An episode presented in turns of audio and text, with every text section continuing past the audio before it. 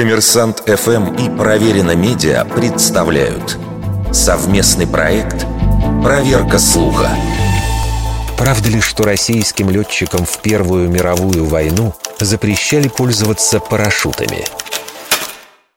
Ранцевый парашют, модель которого в канун войны разработал изобретатель-самоучка Глеб Котельников, считается одним из самых известных русских изобретений 20 века – при этом встречается утверждение, что в дореволюционной России летчикам запрещали пользоваться парашютами, дабы они раньше времени не покидали дорогостоящие самолеты. Такой приказ якобы отдал великий князь Александр Михайлович с 1915 года, командующий имперской авиацией. Об этом в конце 30-х писал сам Котельников – его книга «История одного изобретения. Русский парашют» вообще изобиловала критикой дореволюционной России. По утверждению изобретателя, запрет на парашюты стал наглядной иллюстрацией того, что самодержавный режим относился к своим солдатам и офицерам как к пушечному мясу. Впрочем, факты говорят иное. Парашюты в отечественной авиации были с самого начала войны – Другое дело, что долгое время сами летчики были морально не готовы ими пользоваться.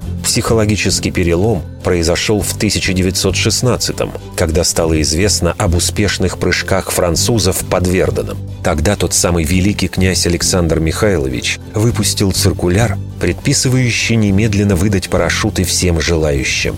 Спрос был таким, что хватило не на всех, и пришлось покупать дополнительные во Франции – а в 17 году использование парашютов на фронте уже стало массовым. И хотя некоторый скептицизм в отношении парашютов очевидно сохранялся и у летчиков, и у командования, явного запрета на их использование точно не было. К слову, похожая история встречается в воспоминаниях британского летчика Артура Ли, он писал, что на Западном фронте среди пилотов королевских ВВС ходили точно такие же слухи, что и среди русских. Мол, самолеты слишком дороги, чтобы покидать их без крайней необходимости. Но никакими документами это также не подтвердилось. Вердикт. Большей частью неправда.